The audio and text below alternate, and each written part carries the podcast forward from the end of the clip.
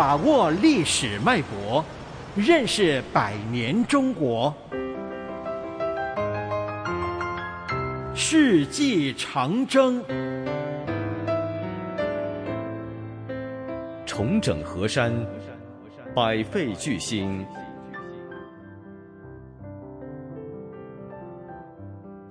一九四九年十一月二十日，《人民日报》刊登了著名诗人胡风的一首长篇诗歌，题目叫《时间开始了》。就像诗中描绘的那样，新中国从此告别了落后、贫穷和愚昧，走上了一条全新的道路，开始了建设社会主义的新时期。百废待兴的祖国。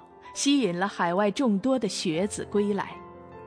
一九五零年三月，被誉为天才数学家的华罗庚从美国回到北京，他在回国途中发表公开信，号召美国的中国留学生加入建设新中国的行列。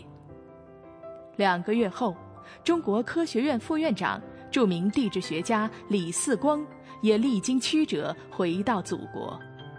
在后来一年的时间里，著名物理学家赵忠尧和钱学森也陆续回国。这年夏季，淮河流域洪水再次泛滥，淹没农田四千万亩，灾民达一千三百多万。这年十月，当抗美援朝的志愿军战士跨过鸭绿江的时候，几十万民工云集到长达一千公里的治淮第一线。这是年轻的新中国第一次大规模的治理淮河。经过七年的治理，淮河两岸终于免除了水患的威胁。五十年代初，新中国还对海河、黄河进行了治理，大规模的改造工程也在城市里进行着。北京在改造旧城区的过程中。治理了一条远近闻名的臭水沟，根据这一真实事件改编成的话剧《龙须沟》在北京初次上演，大受欢迎，创下了连演七十三场的记录。长期的战争给新生的中国带来了沉重的负担，战斗当英雄，劳动做模范，成为当时一代人的目标。一九五一年一月十七日，东北齐齐哈尔机床厂的工人马恒昌向全国工人提出开展生产竞赛的号召，得到全国二百多万名工人的响应。不久，全国出现了五千多个生产竞赛小组。这年夏季，一位女工的名字也随着新技术的推广而家喻户晓。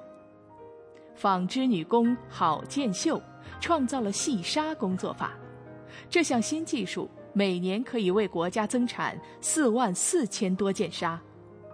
那一年的下半年，几乎每一位中国纺纱女工都在学习郝建秀工作法。一九五二年七月一日，四川人民盼望了四十多年的成渝铁路全线通车了。这不仅是新中国修建的第一条铁路，而且也是中国铁路史上第一条全部用自己的器材修建的铁路。一九五二年，是新中国的建设者们值得骄傲的一年，在不到三年的时间里，不仅完成了经济恢复的任务，而且工农业主要产品的产量都超过了建国前的最高水平。为国家大规模的建设准备了条件。五十年代初，新中国的每一天常常是这样开始的。在经历了恢复时期的重重困难之后，满怀信心的中国人又开始了新的奋斗，准备实现第一个五年计划。